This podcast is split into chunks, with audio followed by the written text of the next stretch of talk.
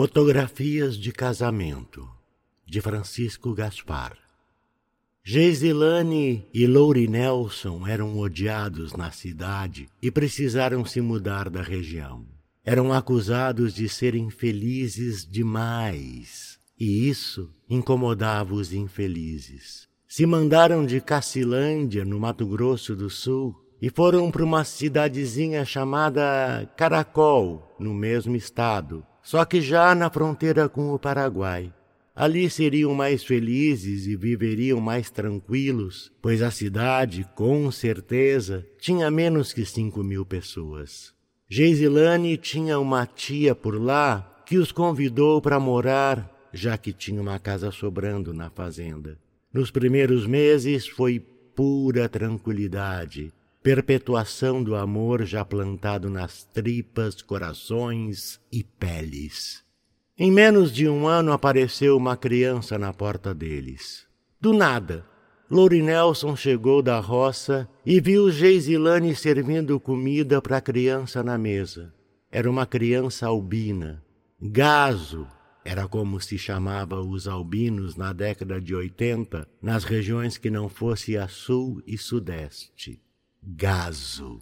Até hoje não se sabe dizer de onde vem esse nome, gaso.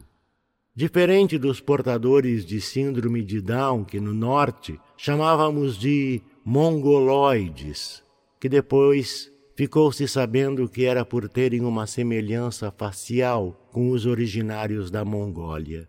Nunca gostei desse nome dado aos portadores da síndrome. Sempre soou pejorativo. Mas hoje não se fala mais essa palavra em relação a eles. A criança comia esfomeada, porém calmamente.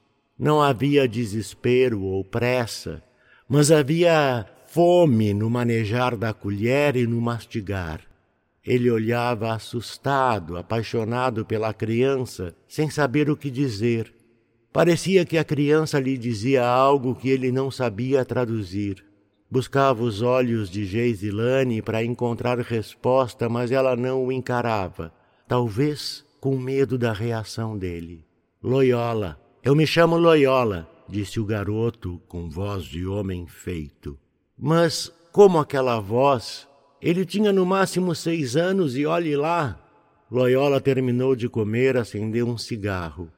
Lori Nelson correu até ele para apagar o cigarro, dizendo que criança não fumava e dentro da casa dele ninguém jamais acendeu tabaco. Ele lhe respondeu: Mas eu não sou criança. Tenho 29 anos, apenas meu corpo é de criança. O casal petrifica, deixa de respirar. Ele calmamente explica que sofreu uma maldição da feiticeira do mel, que o pegou roubando o mel da biqueira de sua casa ele tinha apenas sete anos e tentou explicar a ela que não era ladrão, apenas achou que seria divertido. Ela não o ouviu. Apenas disse que não ia maltratá-lo fisicamente, mas jogaria-lhe uma maldição que ele viveria 150 anos, mas com a aparência física da idade que tinha na época do roubo brincadeira cometido. Disse-lhe ainda que só haveria um jeito de desfazer essa maldição. Encontrar um casal que aceitasse receber a maldição que ele nunca aceitou. Loyola vagava há vinte e dois anos, do Amapá até ali, à procura do casal que escolhesse essa maldição para si. Disse aos dois que desde Rondônia há cinco anos havia ouvido falar do casal mas que eles ainda estavam longe dele, pois moravam em Cacilândia, divisa com o Goiás. Para ele foi surpresa saber que o casal tinha se aproximado deles. Era um sinal. Loyola disse que foi guiado até eles. Não foram os moradores que o levou até a fazenda, foi uma luz. No jantar, os três conversaram à mesa e o casal pediu para que ele esperasse a resposta até a manhã seguinte. Loyola adormeceu na rede como um homem que puxou um trem nas costas do Oiapoque ao Chuí. Geisilane nunca tinha visto alguém dormir tão rápido e lindamente. Ela o olhou apaixonadamente.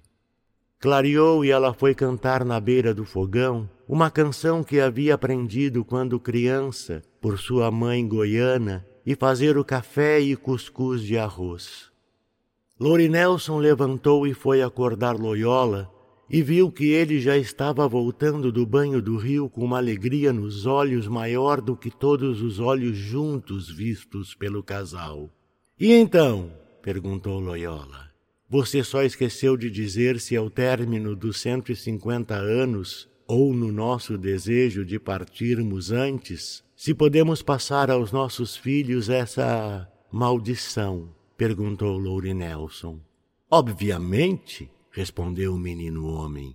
Foi exatamente para perpetuar uma família de pessoas boas que ela, a tal do Mel, me rogou essa maldição. Só que meus pais morreram assassinados dois anos depois do acontecido comigo. Foram assassinados por ruralistas exterminadores de poceiros e indígenas do Amapá e Pará. Na verdade, não era uma maldição, era uma dádiva que ele teria que levar aos pais, mas não deu tempo dele entender e passar para eles. Geisilane, aos prantos, servia o café ouvindo a história e dizendo sim a Loyola com a cabeça. Tomaram o café e ele explicou ao casal que após ele seguir e sumir da vista dos dois, a bênção estaria com eles e ele voltaria ao normal. Explicou também que após a bênção recebida, eles teriam quatro filhos, e esses filhos poderiam perpetuar o segredo da Senhora do Mel. Terminaram Loyola tirou a roupa e seguiu nua até sumir de vista. Geisilane, abraçada a Lori Nelson, olhava no horizonte e colocava a mão na barriga, sentindo a felicidade habitar. Do narrador. Carlos Eduardo Valente é ator, diretor de teatro, dublador, narrador de audiobooks e também formado em psicologia. 65 anos de vida bem vivida e cheio de histórias para contar, mas prefere contar e interpretar as histórias dos outros. Até tenta escrever um pouco, mas não tem a disciplina necessária como tem nessas outras áreas citadas. Depois de morar 20 anos em Porto Alegre, voltou a Pelotas, onde se formou em psicologia. Morou em São Paulo um bom tempo e agora mora em Florianópolis, para onde voltou depois de 13 anos longe da ilha sempre na batalha por novos desafios. Também brinca com fotografia e edição de vídeos, porque viver é bom demais. Contato carlão50 gmail.com